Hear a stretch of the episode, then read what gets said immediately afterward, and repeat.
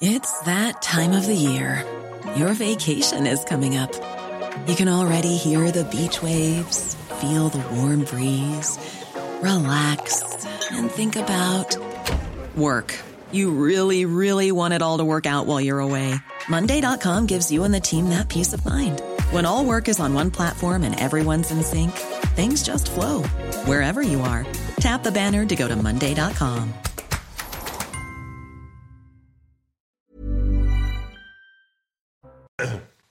Bonsoir à tous, c'est l'heure de l'heure des pros du euh, vendredi, il est 20h, on se retrouve juste après le JT. Isabelle Piboulot.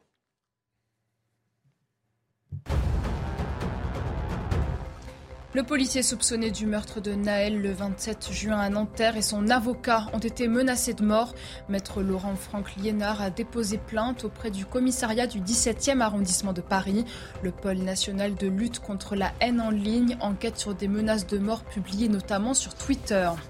La France va cesser les rapatriements collectifs de femmes de djihadistes et de leurs enfants détenus dans les camps du nord-est de la Syrie. Une décision prise faute de volontaires. Une source diplomatique défend que la France ne peut pas rapatrier de force des personnes résidant à l'étranger. Au total, 169 enfants et 57 femmes ont été ramenés sur le territoire français depuis 2019. Dans le reste de l'actualité, la SNCF va proposer pour cet été 200 000 billets à 19 euros pour des trajets en train intercité. Annonce du ministre délégué au transport. Clément Bonne s'est rendu aujourd'hui à la gare d'Austerlitz. Afin de faire face à la concurrence, ces billets SNCF seront mis en vente jusqu'au 15 juillet pour des trajets allant jusqu'au 31 août. C'est une bonne nouvelle, ça. la SNCF qui revoit ses, tarifs. Et oui, la concurrence, parfois, a du bon. N'est-ce pas, Patrick Roger, directeur général de Sud Radio? Merci d'être avec nous. Véronique Jacqui est parmi nous également, journaliste politique. Merci, Véronique, d'être là.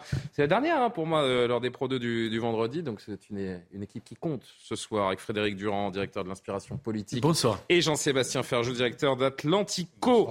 On a beaucoup de choses à évoquer euh, ce soir. Merci de nous rejoindre donc en direct sur euh, CNews. Il voulait se dire oui Robert Ménard a dit non. Le maire de Béziers a refusé euh, de marier ce matin un Algérien sous OQTF de 23 ans avec une Française de 29 ans. Pourtant, la loi l'y oblige, euh, puisque cette union est protégée par l'article 12 de la Convention européenne de sauvegarde des droits de l'homme et du citoyen. Écoutez Robert Ménard, qui a, qui a donc refusé, qui est allé jusqu'au bout ce matin.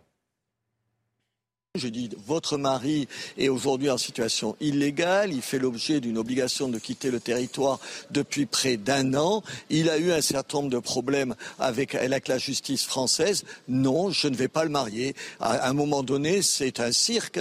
Enfin, on ne va pas demander au maire de faire le sale boulot, si j'ose dire. Ce garçon, normalement, il aurait dû être appréhendé, conduit à la frontière et expulsé en Algérie. Et on écoute également donc ce jeune homme de 23 ans, algérien, qui euh, voulait se marier ce matin à Béziers. Je trouve ça dégueulasse. on est très amoureux avec ma femme, on habite ensemble. Ça fait plus que 7 mois. Euh, je trouve ça dégueulasse, monsieur. Tant que ma femme est avec, avec moi, je m'en fous de Ménard. Et même si je, je me marierai ailleurs, même si, si, je me marie ailleurs, je peux aller en Algérie me marier, vous inquiétez pas, madame. Et je reviendrai en France avec mes papiers. Véronique Jacquier, commentaire. C'est un, un, coup politique de la part de Robert Ménard ou un, acte symbolique fort, important? Une prise de position qui compte. Il a raison, c'est un acte symbolique. Il a raison euh, quant à la loi, non, il n'a pas raison. Moi, j'aurais fait la même chose à sa place. Voilà, tout simplement, parce que là, on l'a. C'est peut-être du bon sens, mais il n'a pas raison légalement. Il n'a pas raison légalement, mais enfin, c'est plus que du bon sens, c'est qu'il défend les intérêts de son pays, puisqu'on a quelqu'un qui ne devrait pas être sur le sol français. On a en plus quelqu'un qui est connu de la justice pour recel, pour agression, c'est pas rien. Le tout dans l'année qui vient de s'écouler. Euh, on ne peut pas le traiter euh, comme, euh, comme, comme une personne normale, digne de rester sur notre sol. De toute façon, il n'a même pas à être là. Donc la situation est complètement ubuesque. Et si la loi, alors je sais bien que là, on sépare les choses, la loi d'un côté, le mariage de l'autre, mais enfin, après ce qui vient de se passer, après la semaine qui vient de s'écouler, après les émeutes, après les conclusions qu'on n'est pas, que le gouvernement n'est pas complètement capable d'en tirer, je pense que là, il faut un choc d'autorité. Une fois marié, ce monsieur est encore expulsable. Donc euh, en soi, l'acte de, Robert Ménard ne change rien. Regardez, euh, il est possible d'exclure un, clandestin, même marié, s'il représente une menace. Donc si ce, monsieur commet d'autres larcins ou, euh, ou il, s'avère qu'il pose des, problèmes, il est encore expulsable, bien que marié. Et puis un OQTF, en revanche, est impossible vous êtes marié depuis plus de trois ans à une Française, qui n'est évidemment pas encore le cas de ce monsieur qui n'a donc pas pu se marier.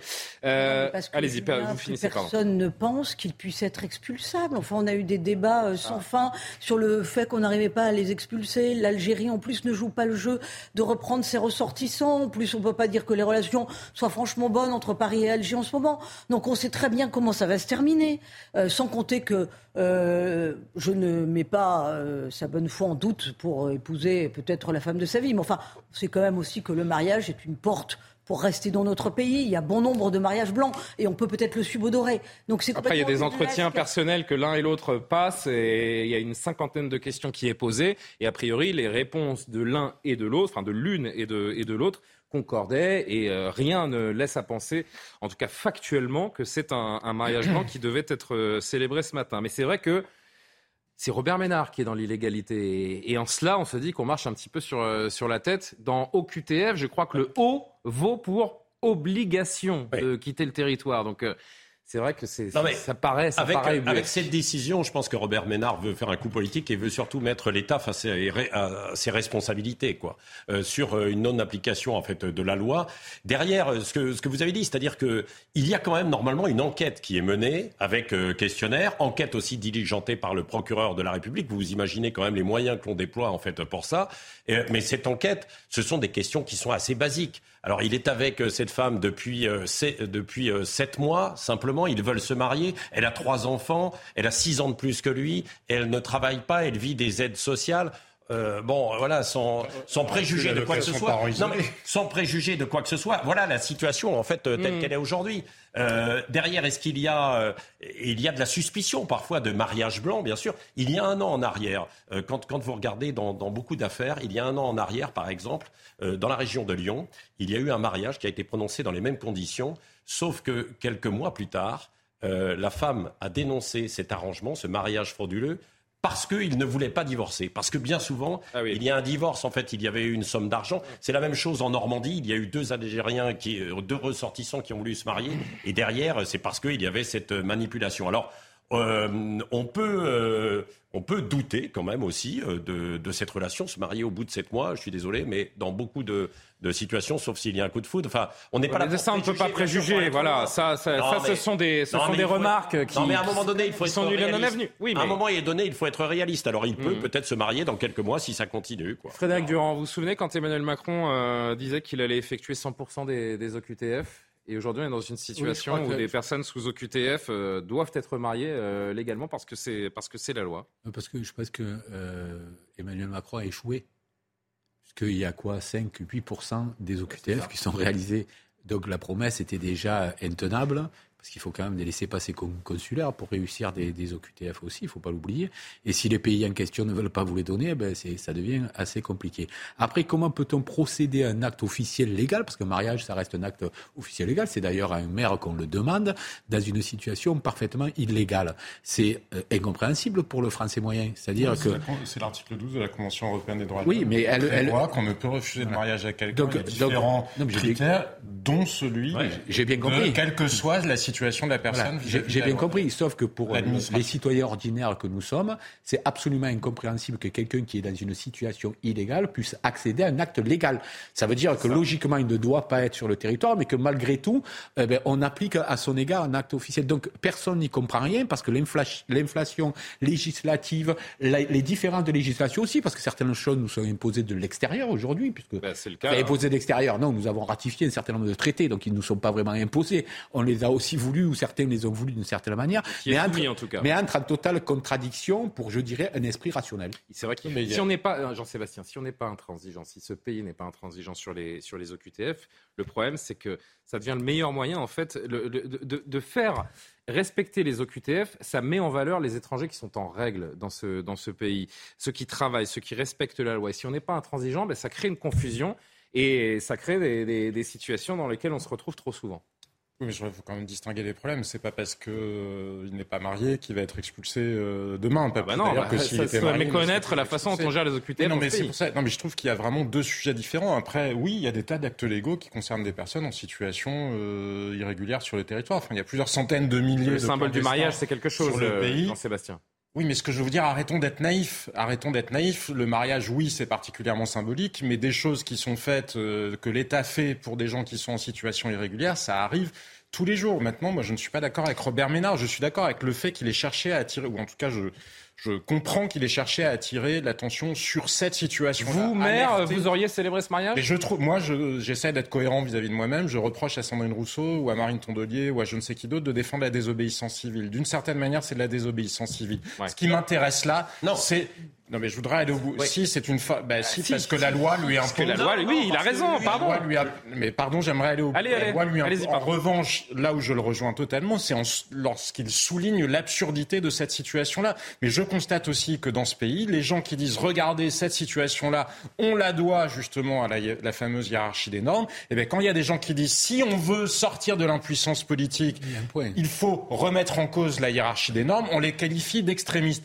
Non, ça n'est pas être extrémiste parce que là, je voyais que David Lisnard a proposé, euh, enfin avec euh, une députée proche euh, de, une proposition de loi justement pour traiter cette situation-là, mais il ne peut pas. Il ne peut pas parce qu'au-dessus il y a la Convention européenne des droits de l'homme. Donc de toute façon, on voit bien qu'il y a un moment, il faudra soit dire, ben écoutez, on est d'accord avec toutes ces, ces situations-là, et qu'Emmanuel Macron et je ne sais qui nous explique qu'il valide ces situations-là parce qu'il est hors de question pour eux de revenir sur la réalité juridique qu'il a créée. Ou alors on change la réalité juridique qu'il a créée. En revanche, on respecte le droit. C'est très très très intéressant ce que dit Jean-Sébastien et il a surtout raison. Il y a cette éminente question de la, la souveraineté euh, de notre pays sur, sur beaucoup de sujets, dont celui-là. On a le sentiment que le droit agit contre la, contre la justice, contre le bon sens et ces maires se retrouvent dans des situations qui sont ingérables. On va vraiment conclure sur ce sujet. Alors, des prises de, de, de, parole beaucoup plus. Euh, un, mot, un mot sur la notion de désobéissance civile. Moi, je, je trouve que Robert Ménard a eu raison de mettre un coup de projecteur sur l'absurdité de la situation ah, et, quelque part, quelque part de dire je, je, me rebelle parce que ça va, à, mon avis, se reproduire. il aurait dû célébrer ce mariage pour montrer l'absurdité jusqu'au bout, peut-être aussi. Vous avez un État qui est faible, on l'a vu, on l'a déjà traité sur ce plateau, le nombre de cas de légitime défense qui sont en train de monter.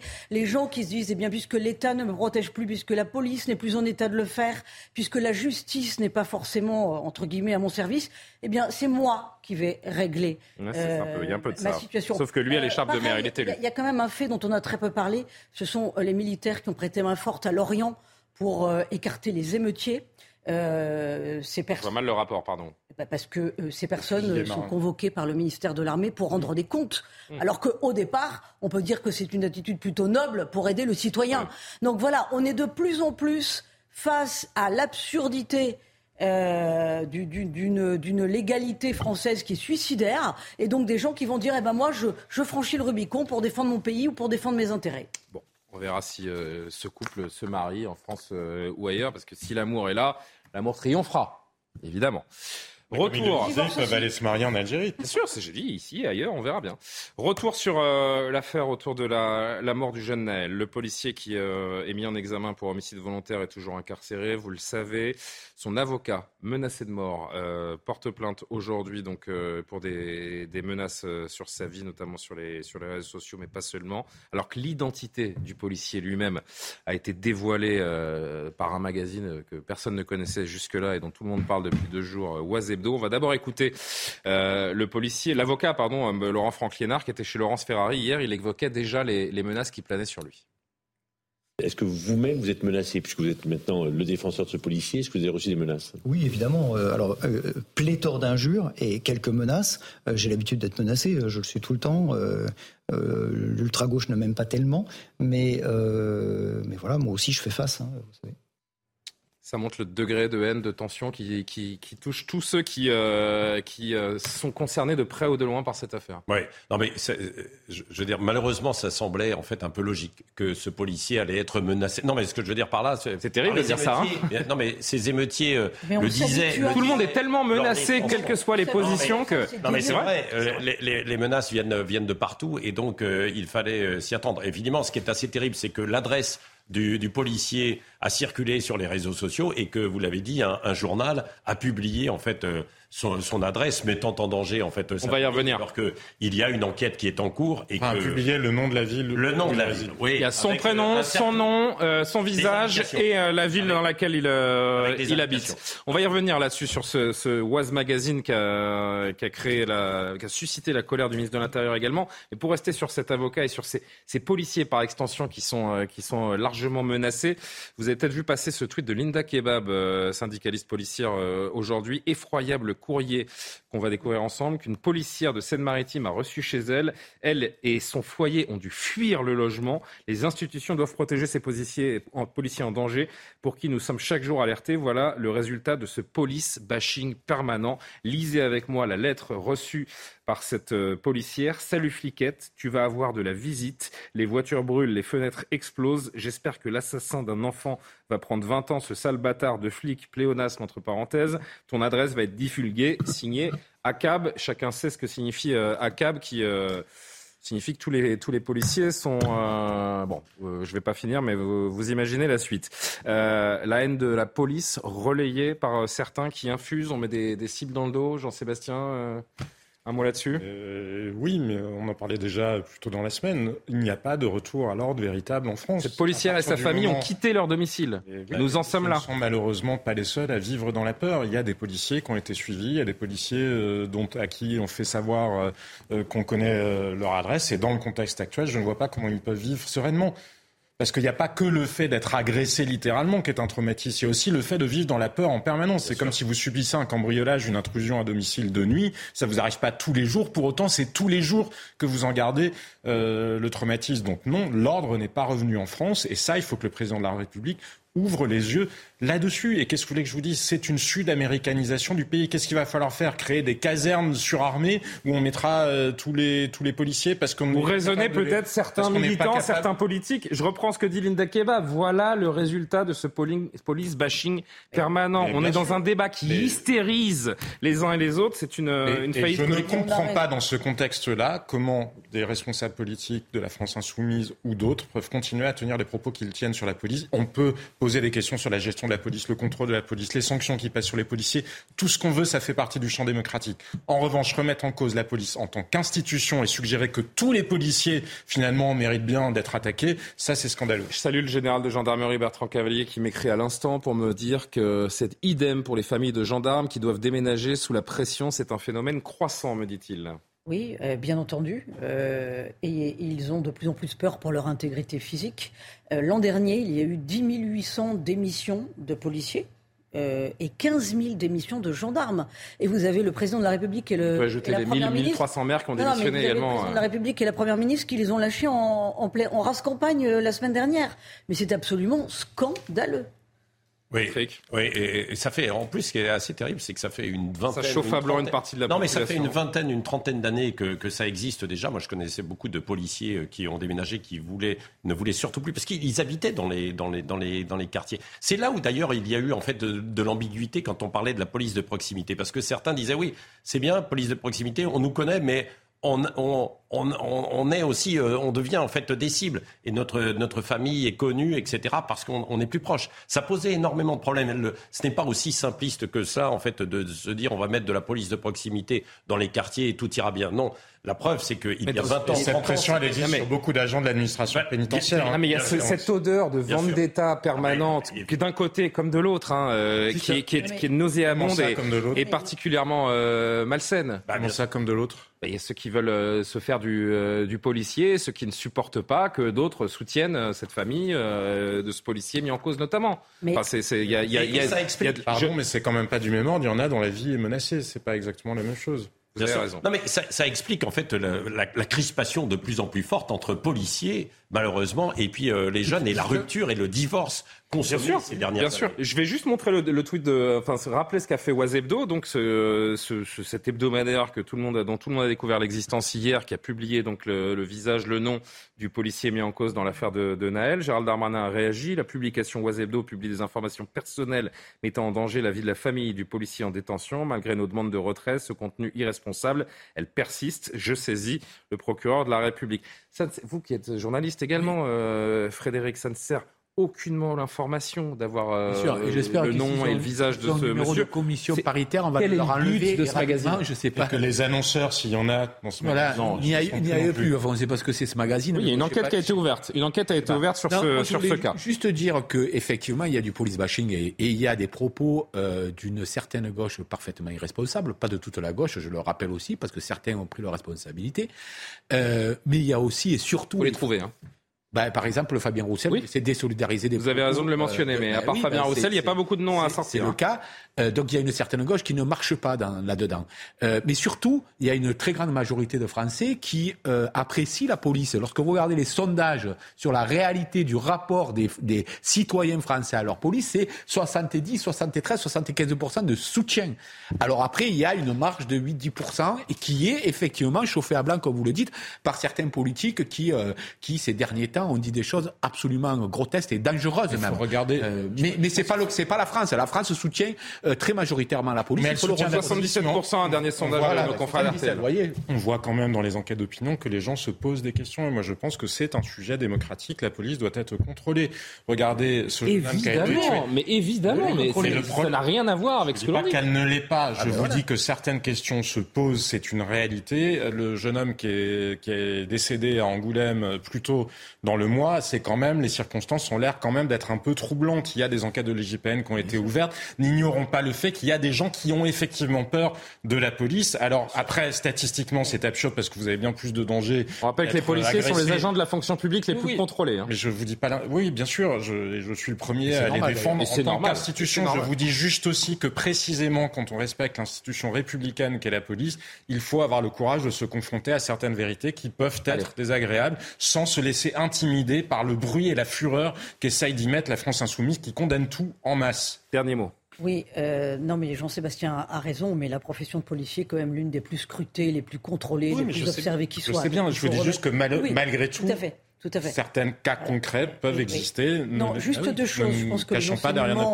les de la, la séquence des émeutes nous apprend tout de même que l'État n'est plus en mesure de ramener et de gérer et de contrôler Et on ce l'ordre que public. pensent les Français des les personnalités ont été politiques. complètement débordés. Il y a en moins, il y a, il y a 100 000 policiers, non, il y a 150 000 policiers, il y a 100 000 gendarmes en France. On évalue les émeutiers entre 100 et 200 000. Euh, ils n'arrivaient pas à tenir les commissariats, euh, ils n'arrivaient pas à aller en centre-ville parce qu'ils étaient pour certains barricadés dans leur commissariat. Euh, par exemple, une ville comme Montluçon, il y a 5 policiers la nuit pour 80 000 personnes. Voilà, donc euh, je pense que là, on a, on a le topo. Le gouvernement s'est engagé à créer euh, 8500 postes de policiers et de gendarmes d'ici 2027. Ce, on le sait déjà, on le sait avec la semaine qui vient de s'écouler, ce ne sera pas assez. Dernière chose, la cagnotte en soutien aux policiers, euh, qui est Ou à actuellement sa famille d'ailleurs, parce qu'en c'est. Oui, c'est en soutien à sa famille. Oui, la cagnotte sa famille. de la on voit à quel point elle est menacée, Non, mais puisque c'est son adresse est publiée. 85 000 participants et c'est une sorte de euh, référendum silencieux. C'est la majorité silencieuse enfin, qui c'est- dit nous, on a quand même choisi notre camp. Voilà. Oui. Après, elle est, elle- on, on peut la questionner et, et s'interroger sur le bien fondé de, de cette cagnotte, euh, Mais je pense même dans le climat, dans le climat mais ambiant. Mais pas le vous avez- sujet. Vous avez lu Avançons. les témoignages des gens qui ont. Parce qu'il y a des tas de gens. Oui, mais c'est pas le gens- sujet. Vraiment, je voudrais Si, qu'on avance. Non, mais si, parce que c'est extrêmement important. Il y a des Mm. tas de gens, y compris, qui disent qu'ils ont pu voter pour la France Insoumise et qui ont donné de l'argent pour cette Ah ouais. cagnotte parce qu'ils considèrent. C'est pas, ils ne veulent pas récompenser, contrairement à ce qu'en ont dit Mathilde Oui, Panot ou d'autres, le fait d'avoir que ce policier ait tué un arabe. C'est totalement absurde. Personne ne donne de l'argent parce que quelqu'un aurait tué un arabe et, en- et certainement pas pour faire tuer d'autres arabes. En revanche, il y a des Français de tous horizons politiques, de toutes opinions qui ont donné de l'argent parce qu'ils trouvent moralement insoutenable que la famille du policier en question non seulement Non, soit menacée, Jean-Sébastien, s'il vous plaît, vraiment, j'ai un problème de temps. D'a- d'a- D'ailleurs, d'ailleurs, c'est vrai. euh, et on- nous avons fait une enquête hein, Sud Radio aujourd'hui sur le sentiment des Français à l'égard de la police, pas le soutien, le sentiment. 60% ont un sentiment positif. Et à la France, évidemment, euh, plus vous allez euh, chez les conservateurs, plus il y a un sentiment positif. Mais à la France insoumise, il y a quand même plus de 25% qui ont un sentiment positif de la police. quoi. On va marquer euh, notre pause de la, de la soirée dans cette heure des Pro 2. Je vais vous raconter une histoire étonnante euh, dans un instant. Euh, le maire de Saint-Gratien, c'est dans le Val d'Oise, a vu un- une salle de, de culture. comment s'appelle cette salle? Enfin, il y a une centre culturel voilà, qui a été incendiée pendant les émeutes. Il a pris une grande décision. Soit ceux qui ont brûlé le centre se dénoncent, soit il ne reconstruit pas. Un appel un peu à la, délation euh, du côté de ces administrés qui passe pas très bien. À tout de suite, on vous raconte cette histoire. L'essentiel de l'actualité, Isabelle Piboulot, on se retrouve tout de suite. À Paris, le bilan des victimes du drame de la rue Saint-Jacques s'alourdit. Une femme qui avait été grièvement blessée dans l'effondrement de l'immeuble le 21 juin a succombé à ses blessures la nuit dernière. Il s'agit du deuxième décès constaté après la découverte le 27 juin du corps d'une autre femme dans les décombres.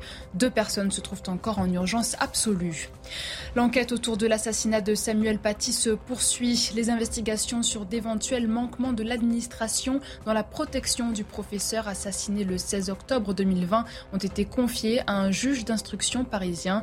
Maître Virginie Leroy, avocate d'une partie de la famille Paty, avait déposé une plainte en avril 2022 visant plusieurs agents du ministère de l'Intérieur et du ministère de l'Éducation nationale. Tariq Ramadan renvoyé en procès à Paris pour soupçon de viol commis sur quatre femmes. Deux juges d'instruction l'ont ordonné. Le prédicateur suisse récemment acquitté de viol dans un dossier à Genève sera jugé par la Cour criminelle départementale de Paris. Deux des avocats de Tariq Ramadan ont annoncé qu'ils feraient appel sans délai de cette ordonnance, soulignant que leurs clients contestent formellement ces accusations.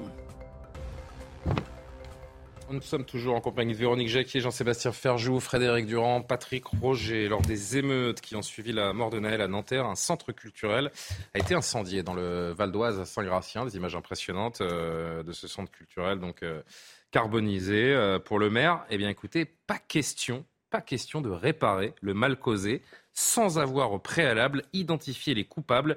Des habitants de la commune et du quartier hum, du centre culturel ont reçu un courrier du maire les invitant à dénoncer les émeutiers qui auraient mis feu à ce centre. Il est également extrait de ce courrier. Il est également de la responsabilité de chacun d'entre vous de, communiquer, de nous communiquer les informations qu'il possède. Tant que nous ne posséderons pas les noms des auteurs des faits, aucun travaux de reconstruction ne sera engagé. Le seuil de tolérance est largement dépassé et maintenant la neutralité est considérée comme la complicité. C'est étonnant. Vous allez réagir, mais d'abord écoutez quelques habitants de cette commune du Val d'Oise. Il va dénoncer des, des, individus, mais après, ça, les représailles, ça va être terrible. Hein. c'est ça qu'il faut regarder. C'est la suite. C'est compliqué de, de, savoir qui a pu le faire, parce que moi, je les ai vus, j'étais à moins d'un mètre d'eux, et ils étaient tellement masqués que on peut, même moi, je peux même pas les reconnaître. Moi, je suis maman. Euh, je, je, ne sais pas si moi, je pourrais aller dénoncer, parce qu'on parle de dénonciation de, des, des, des euh, des, jeunes qui ont fait. Moi, je suis maman, je ne sais pas si je pourrais le faire ou pas. Je ne sais pas. Je voudrais pas me mettre à sa place et je ne veux pas me mettre à la place de, des parents euh, dans, ce, dans cette situation. Mais c'est sûr que ça, ça va faire mal à tout le monde. C'est assez déconcertant euh, quand même. ça sent l'appel à la délation de la part de, de ce maire. Qu'en pensez-vous? Oui, bah c'est, non, c'est une forme de, de, provocation qui est assez terrible de le faire aussi directement que ça, parce que euh, ça, crée, euh, ça va créer des tensions euh, dans le quartier, inévitablement, etc. La On méthode peut qu'il y ait une enquête de proximité qui soit menée par ces services municipaux, par l'ensemble. Mais là, c'est un courrier envoyé aux habitants, dénoncer les coupables, sinon je ne reconstruis rien. Au, mieux, au mieux, c'est une méthode de cours d'école. Au pire, c'est un appel à la délation qui est, un peu malsain. Alors le fond d'histoire, c'est vrai que quand on regarde le fond d'histoire, c'est que la ville n'a plus les moyens de reconstruire. Hein, c'est vrai aussi. Donc c'est ce que dit le maire. C'est ce que dit le maire. Non, mais a priori, les, les finances n'ont pas l'air d'être forcément euh, très très bonnes. Mais quand même, cet appel à la, délation, évidemment, euh, ça fait ressortir de, mauvais moments dans, notre histoire et c'est assez, euh, assez terrible. Il y a des habitants hein, qui ont répondu dans d'autres médias, j'ai pu lire on n'est pas en 40, c'est vrai que c'est... Pardonnez-moi, mais je trouve que le mot délation est un petit peu fort. Ah bon? Quand on appelle à dénoncer des gens qui auraient commis des.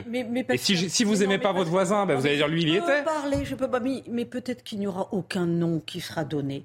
Seulement, il y a un choc psychologique. On a entendu les habitants. Ils se disent ah oui quand même peut-être qu'on est un peu tous responsables. On ne peut pas continuer à vivre de la sorte comme si rien ne s'était passé. Mais sur ça, il n'y a pas de problème. Euh, on nous met face à nos responsabilités collectivement. C'est-à-dire que les jeunes, euh, soit le voisin, soit le cousin, soit mon neveu, est peut-être incriminé. Peut-être vont-ils se montrer tous beaucoup plus vigilants. Donc il y a quand même une prise de conscience d'après moi. Et sur ça, on est tous Euh, d'accord. Mais de- de- de- d'envoyer une lettre à ses administrés ce- pour dénoncer Non, les coupables, Il y, a- il y a une prise de conscience, il y a une prise de ils responsabilité. sont pas là pour ça, les gens. Et pour les émeutiers eux-mêmes qui entendent le message, mais bien entendu qui ne vont sans doute pas être dénoncés parce que vous avez entendu l'habitant, ils ont tous peur des représailles. Non, mais surtout, oui, ils non, mais peut-être, mais peut-être qu'ils n'iront plus brûler le centre culturel. Parce qu'ils se diront, mon petit cousin ne peut pas aller étudier. Véronique, mon ils frère étaient tous cagoulés, vêtus de Non, noir. Vous avez entendu l'une des eh ben, habitantes. Ils sont, ils impossibles effet. à reconnaître de toute façon. Il y a un effet choc psychologique qui peut fonctionner. En tout cas, c'est mieux que de ne rien Qu'est-ce que vous appelleriez Voilà. fonctionner Frédéric Durand. Moi, je ne comprends pas ce que ça veut dire fonctionner en pareil cas. Vous dites, il y a un choc psychologique qui pourrait fonctionner. Il n'y a absolument rien qui va fonctionner. En réalité, ce que fait le maire, alors après, on peut comprendre qu'on soit très en colère quand on a brûlé un bien public et qu'on n'a pas forcément une commune avec beaucoup d'argent. Ça, ça se comprend très bien. Mais en fait, ce que fait le maire, là, sans le vouloir forcément, mais c'est mettre en danger ses propres habitants. Mais alors, qu'est-ce qu'il fait? Il fait rien. Non, mais on remet de l'argent public, Non, on mais- reconstruit, non, on attend vous- que ça rebrûle. Vous dites que ça peut fonctionner, mais ce que je ne comprends pas, Véronique, c'est euh, je ne vois pas comment et en quoi ça peut fonctionner. Donc que symboliquement, on, on soit très en colère et qu'on veuille montrer... Mais, Mais, mais ça peut fonctionner dans la mesure où vous touchez un- enfin un peu la conscience mais non, mais il n'y a rien des gens. faut- Mais non, il n'y a rien. Les- Les gens, ils ont pas mais fait- enfin, les gens... c'est bien, c'est mal, ça ne le se maire, fait pas. Le, le maire en question a écrit uniquement aux habitants du quartier euh, où ça s'est passé. Il n'a pas écrit à toute la population, il a écrit ça. Euh, ces gens-là, ils sont parfaitement conscients de ce qui se, se passe. Ils en sont les Mais vous croyez que les gens ils vont les dénoncer, ils vont les donner le Et- nom des maman, jeunes qui sont peut-être les voisins C'est pour ça que je dis à Véronique que ça ne peut pas fonctionner parce que les gens ne donneront pas le nom justement parce qu'ils n'ont pas envie sans doute de se mettre en danger. Mais en plus ils ont, ils ont pleinement conscience ces gens-là déjà de ce qui se passe chez eux. Ils en sont bien sûr. Mais en gros, c'est la double victimes. peine. Donc c'est la double peine pour ces habitants maire- qui sont déjà pénalisés par cet acte criminel et qui évidemment soit ne refuseront de donner les noms euh, quand bien même ils en, ils en ont, mais surtout la vérité, c'est que pour avoir lu les détails de ce qui s'est passé, vous aviez 50 jeunes cagoulés, encapuchés, tous vêtus de noir. Pardon, mais vous êtes très fort si vous arrivez à les identifier. Mais, il me semble qu'il faut que l'État tienne euh, la situation par les deux bouts. Je comprends l'idée sous-jacente qu'ex- qu'expose Véronique. Je suis pas sûr d'être d'accord, enfin même plutôt sûr de ne pas être d'accord avec la manière dont le maire, lui, l'a formulé. Mais je comprends l'idée de la réprobation, parce que qu'il y ait de la réprobation, qu'elle soit exprimée, c'est une chose qui est absolument nécessaire. On voit bien qu'il y a une zone grise. Il y a les gens qui se sont livrés aux émeutes, et puis autour, il y a des gens. il y a sûrement des gens qui étaient très choqués, et on l'a vu sur les vidéos, on les a entendus, etc. Et puis il y en a d'autres qui sont dans l'entre-deux et qui ne disent rien. Mais ça, c'est une réalité qui existe. Euh, les, à Viry-Châtillon, vous pouvez être sûr que dans la population, il y a beaucoup de gens qui savaient qui étaient ceux qui avaient euh, fait flamber les policiers euh, dans leur voiture. Donc la réprobation, c'est absolument important parce que justement, c'est le niveau intermédiaire entre un État qui contrôlerait tout, ce qui est par définition impossible, où ça supposerait des moyens de surveillance absolument dingues, on y perdrait énormément en termes de liberté publique, mais il faut que chacun se comporte en citoyen. En revanche, Pour comporter que en citoyen, c'est dire se qui a un- en citoyen, c'est là où je vous disais, il faut que l'État tienne cette réalité, la réalité par les deux bouts. C'est encore faut-il permettre aux citoyens qui exprimeraient une, répo- une réprobation, ou peut-être même qui répondraient à l'appel du maire en question, de pas se faire défoncer la gueule, parce que pardon, c'est quand même ça qui les menace en, en permanence. Parce que moi, je veux bien, je vous l'ai déjà dit, je comprends parfaitement qu'on en appelle à la responsabilité des parents, mais que l'État donne aussi le cadre qui permette aux parents d'élever leurs enfants correctement. Est-ce que c'est le cas quand vous vivez dans un immeuble squatté par des dealers Alors, on va y venir. Est-ce que là, oui, mais la réprobation, c'est pareil. Est-ce que vous pouvez librement exprimer votre réprobation? Regardez ce qui est arrivé. Vous vous souvenez même, ne serait-ce que sur un cas beaucoup plus, euh, sans aller dans les dans des banlieues, Judicaël Irel, vous savez, qui a publié ce livre sur son agression dans Oui. le métro. Oui. Ben, lui, il a exprimé sa réprobation. Qu'est-ce qui lui est journaliste arrivé? agressé il a failli être tué. Il a failli être tué. La RATP ne l'a même pas contacté. Donc moi, je veux bien encore une fois que l'État demande aux citoyens d'être à la hauteur de leur charge de, cit- enfin, justement, qu'ils se comportent comme des citoyens. c'est un élu, euh, oui, de terrain. et- ou Oui. les pou- Oui, mais plus largement. D'accord, Patrick, plus les, largement. les pouvoirs publics au sens large, mais pour le coup, euh, le maire, il dépend quand même un peu de l'État. Ah, La méthode vous, vous dérange pas? Bah si, c'est ce que je vous disais.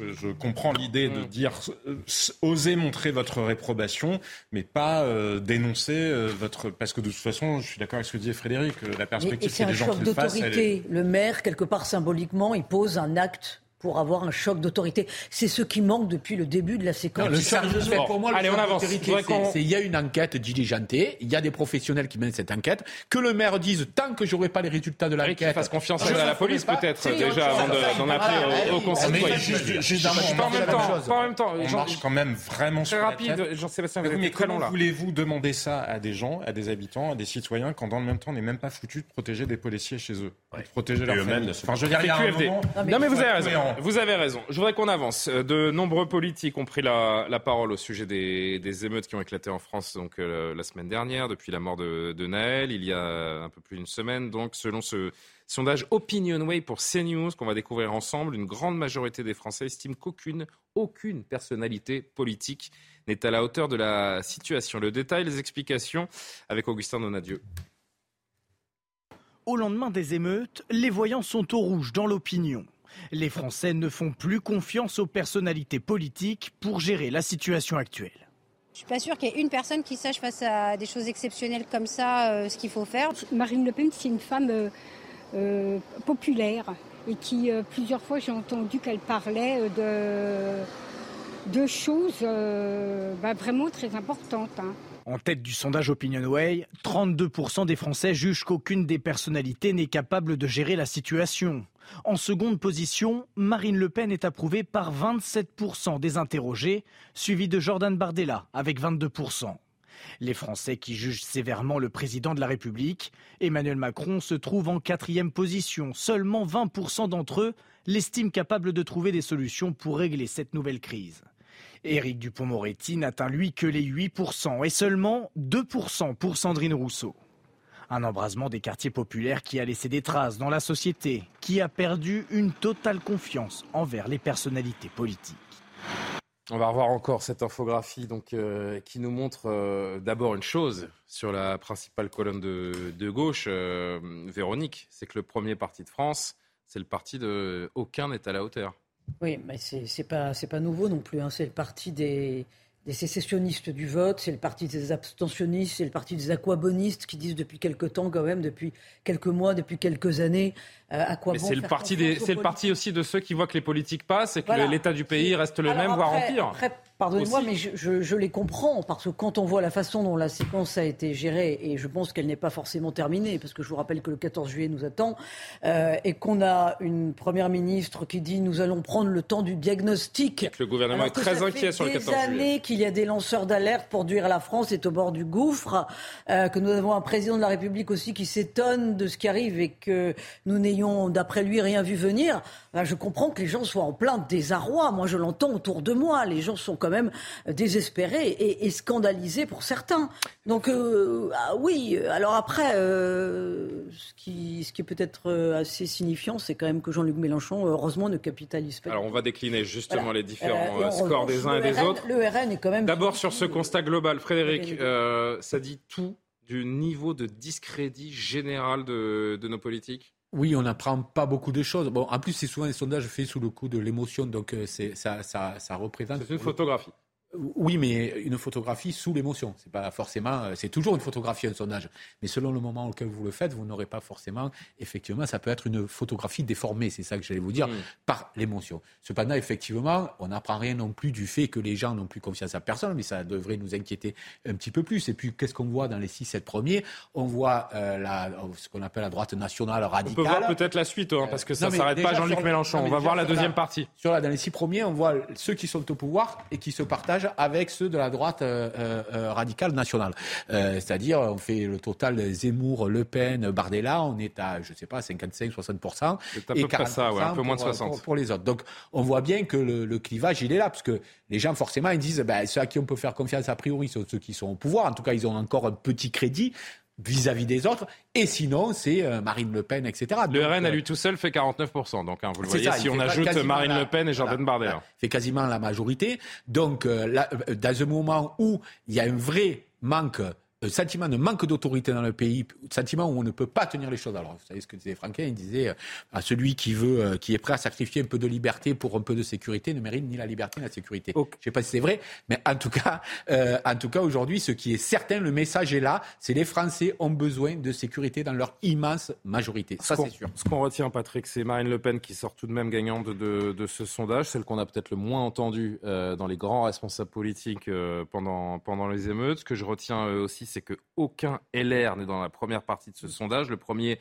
c'est Eric Ciotti avec 6%. C'est un sacré désaveu quand on sait la ligne sécuritaire extrêmement marquée, notamment donc pour, pour Eric Ciotti et, puis, Ciotti pardon, et puis une gauche, à l'image d'un Jean-Luc Mélenchon, qui, qui, semble un peu en, plein naufrage.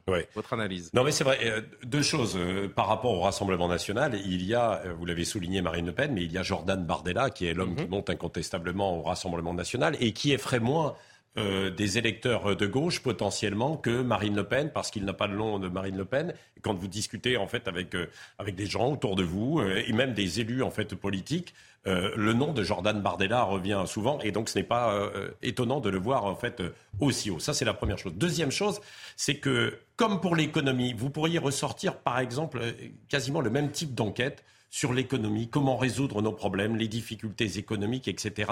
Alors ce ne serait pas le même classement, mais en revanche, il y a la même défiance. Et là, on a le sentiment qu'il y a une impuissance. En fait, aujourd'hui, une impuissance des politiques à agir sur les choses, sur les événements. Et là, en l'occurrence, c'est à agir. À les comprendre. et, oui, oui, bien sûr. Et à les comprendre peut, peut-être, mais surtout à agir, d'être capable de trouver des solutions. Parce qu'aujourd'hui, et, et les gens l'ont bien compris, il n'y a pas de solution, il n'y a pas de recette magique.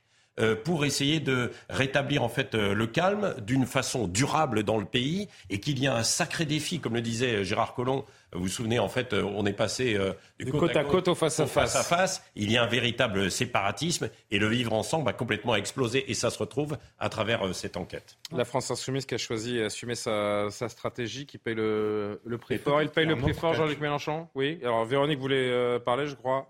Jean-Sébastien, je parle. Allez-y, Jean-Sébastien. Moi, je, je me demande s'il n'y a pas un calcul beaucoup plus cynique de la France insoumise. Hein. Je pense que c'est pas totalement euh, idiot et que, alors déjà, il y a deux France insoumises, mais la partie la plus insurrectionnelle, disons, de la France insoumise, celle qui assume vraiment ses projets euh, révolutionnaires et pas que dans des références euh, nostalgiques ou romantiques, ils peuvent peut-être se dire que finalement porter Marine Le Pen au pouvoir, ça ne serait pas si mal que ça. Derrière, le pays serait à feu et à sang et qu'il ramasserait le pouvoir à ce moment-là parce que c'est ni, ce ne sont ni les scrupules qui les étouffent, ni le respect des institutions de la République qui les étouffe non plus. Tout le monde aura eu le loisir de le constater. Donc moi, j'en viens vraiment à me demander si justement Jean-Luc Mélenchon, ce n'est pas un calcul de ce type-là qu'il est en train de mener. Vous savez, de la même manière, tout le monde, personne ne comprenait pourquoi il voulait pas aller euh, faire voter l'article 7 sur l'âge de la retraite. Parce que justement, il veut tout conflictualiser. Plus il y a du conflit, plus le pays sera à feu et à sang, et plus il pense que c'est là qu'il bah, ramasseront le pouvoir. sur les chiffres, il n'est pas gagnant. Ils savent qu'ils sont minoritaires en l'État. Donc je vais vous dire, la réflexion de cette extrême gauche-là, c'est comment j'accède au pouvoir. Mais ce qu'on a sous les yeux là, c'est plutôt une sanction. Hein. C'est ça leur calcul. Ben oui, mais c'est ça leur calcul. Et finalement, d'une certaine manière, dans ce contexte-là, on peut dire qu'ils y œuvrent. Dernier mot, euh, dernier mot là-dessus, Véronique euh, notons, notons, le désaveu pour les LR, alors qu'ils ont pourtant euh, dégainé des, des, mesures fortes. C'est aussi la hein. notoriété, pour essayer de reprendre la main. Mais, mais, on voit que ça ne fonctionne plus. On voit qu'ils ne sont plus audibles. Je pense que parce que les Français comprennent aussi leur désarroi. c'est une gifle là. 6%, Eric Ciotti. Il, est sur les, questions sécuritaires depuis des, années. Il, aussi la notoriété. il matraque sur les questions de sécurité. C'est aussi la notoriété. Je vous assure qu'on n'imagine pas. Les gens s'intéressent tellement plus à Eric Ciotti quand même. Bien sûr. Eh ben non. Allez regarder les. Eh ben c'est terrible. Allez regarder eh dans ben Paris terrible. Mais vous avez sûrement raison. Paris Match les indices de notoriété des uns et des autres parce qu'il y avait un autre sondage Ifop qui a été publié aujourd'hui et qui montrait malgré tout que ceux qui progresseraient le plus dans les intentions de vote européennes, ce sont les LR. Je voudrais juste qu'on dise un dernier mot euh, avant de prendre le temps, une petite minute ou deux, pour une information un petit peu plus légère, un peu plus réjouissante. Euh, l'autre grande question des jours à venir, là, c'est l'inquiétude du gouvernement face à un regain de tension euh, au moment du 14 juillet. vous vous rappelez également que plus d'une tonne et demie de mortiers d'artifice a été saisie ces derniers jours, rien qu'en région parisienne. Le gouvernement extrêmement vigilant sur d'éventuelles nouvelles émeutes. Le préfet de police de Paris, Laurent Nunez, a rappelé la vigilance maximale pour cette date à venir c'est d'abord une grande fête nationale. On va pas résumer euh, le 14 juillet aux violences urbaines qui ont lieu traditionnellement le soir et qui sont toujours contenues par les forces de l'ordre. Mais, le feu d'artifice ou le concert le soir, par exemple Il peut y avoir dans certaines villes, il peut y avoir dans certaines villes des festivités. Chaque préfet va réexaminer la situation. Voilà, moi je n'ai pas à me prononcer euh, pour mes collègues, mais évidemment que chacun regarde si telle ou telle festivité, de nature ou pas, euh, a compliqué, j'ai envie de dire, compliqué la tâche des forces de l'ordre. Là, c'est vraiment la hantise du gouvernement que ça, que ça reparte. Patrick et Véronique, rapidement. Alors, Véronique d'abord, vas-y. Vous vous rendez compte quand même euh, qu'on entend le préfet de police dire euh, traditionnellement hmm. les, les, émeutes du 14 juillet. c'est comme le 31 décembre. Hein. À ça depuis 20, 30 ans, 40 ans, ça pète dans tous les sens le 14 juillet pour la Saint-Sylvestre et tout le monde est content. Et voilà où on en est 40 ans après. Mais qu'un représentant de l'État parle de la sorte avec cette espèce de sérénité. Qu'est-ce que vous auriez aimé entendre? Non, mais après vous vous étonnez que, que, les gens ne, croyaient, ne croient plus en l'État et en les politiques? Enfin, euh, donc on sait, oui, qu'il y a un risque le 14 juillet. Et alors, qu'est-ce qu'on fait? On arrête de vivre? On, on, on, arrête toutes les festivités? On va faire pareil pour le 15 août et on va faire pareil pour Noël Vous avez des villes, vous avez Montargis, vous avez Strasbourg, euh, d'autres villes qui, qui m'échappent, qui ont d'ores et déjà annulé les, les feux d'artifice. Est-ce qu'on peut proposer... C'est une démission, c'est une démission, c'est un aveu d'impuissance. C'est un aveu d'impuissance. On préfère annuler que de se dire que nous avons la possibilité d'organiser des festivités en toute sécurité après. Comment quoi? Comment vous reconstruisez après s'il y a des émeutes Parce que vous vous dites, vous annulez Ah, donc je parle du principe que ça peut être détruit et que c'est une fatalité. Vous, êtes maire demain. Vous et moi, je ne suis pas maire et encore moins là pour répondre aux questions de Frédéric Durand, cher ami. Non, non, mais. Mais, mais, mais non, mais qu'est-ce que vous voulez me faire dire? Non, je vais vous dire, qu'il y a le souci pour ces maires-là de dire si ça pète, j'ai plus les sous pour reconstruire derrière. Donc effectivement, c'est un vrai souci. Alors il faut pas, échec. Il faut pas baisser les, il faut pas baisser les bras, mais il faut, prendre non, mais la capitulation. C'est pas la faute des maires, quoi. Non, personne ne dit ça. Mais personne ne dit ça. Moi, j'appellerais ça du renoncement et, du renoncement comme on l'a dans beaucoup d'autres euh, euh, secteurs de la de la société face à des menaces où on, arrête, où on met euh, la poussière sous le tapis. C'est un peu la même chose. En même temps, on comprend, c'est quand même tout peut s'embraser en fait de nouveau. Quoi, les 13-14 juillet, comme euh, c'est déjà le cas depuis euh, des années, vous avez raison de, le souligner, Véronique, les, trois jours les plus dangereux, c'est 13, 14 juillet euh, et 31 décembre. Donc évidemment, c'est extrêmement compliqué. Alors vous avez vu que, en plus, on a noté qu'il y avait énormément de, mouvements d'achat de, fusées d'artifice, de mortiers, etc. Ça vient d'Allemagne. Alors j'ai vu. Et, ça se fait sur des messageries cryptées, donc c'est impossible de prévenir. Il y, a, il y a des municipalités. C'est-à-dire que les policiers sont incapables de vous dire quels sont les stocks des émeutiers. Vous hein. avez vu qu'il y a des mesures qui ont été prises par le préfet, euh, justement, et, les forces de l'ordre, où on limite euh, l'interdiction de transport d'armes, de carburant, de produits inflammables, d'alcool à ce moment-là. Je me demande bien qui va aller vérifier et comment, d'ailleurs, euh, pendant, pendant ce temps. en ce moment. Et peut-être tout cela traduit hein. l'immense faiblesse de l'État, surtout si l'on part du principe que ce qui vient de se passer était un test répétition générale. Et je rappelle qu'il y a déjà 25% de réservations euh, en moins. Euh, je parle de l'impact euh, touristique en termes d'étrangers qui, qui viendraient. Le monde nous regarde et, on n'a pas le temps d'en parler, mais on pourrait se questionner sur, sur les Jeux Olympiques et, les conditions de, de, leur ah, organisation. Pas, mais c'est pas les Jeux Olympiques la question. Non mais moi je me projette sur dans plus d'un an et je me dis que ça va être très compliqué. Non, c'est pas les Jeux Olympiques qui vont être compliqués, c'est tout le reste du pays. Parce qu'il vous aura pas échappé que quand les forces de l'ordre seront concentrées sur la protection des Jeux Olympiques, ailleurs, vous, vous avez raison. autant que vous voulez. Bon, je disais que euh, si possible, terminer sur euh, quelque chose d'un petit peu plus léger, ce serait pas plus mal, n'est-ce pas, Monsieur Durand?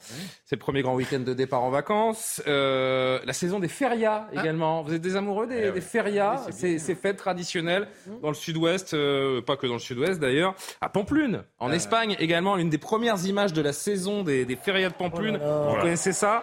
C'est l'événement qui a fait connaître ces fêtes à travers le monde. C'est l'Anciero. C'est un genre de sprint de 850 50 mètres à travers les rues piétonnes de la ville. Il faut être entraîné parce que ce sont des, chevaux, des taureaux de combat qui sont lâchés.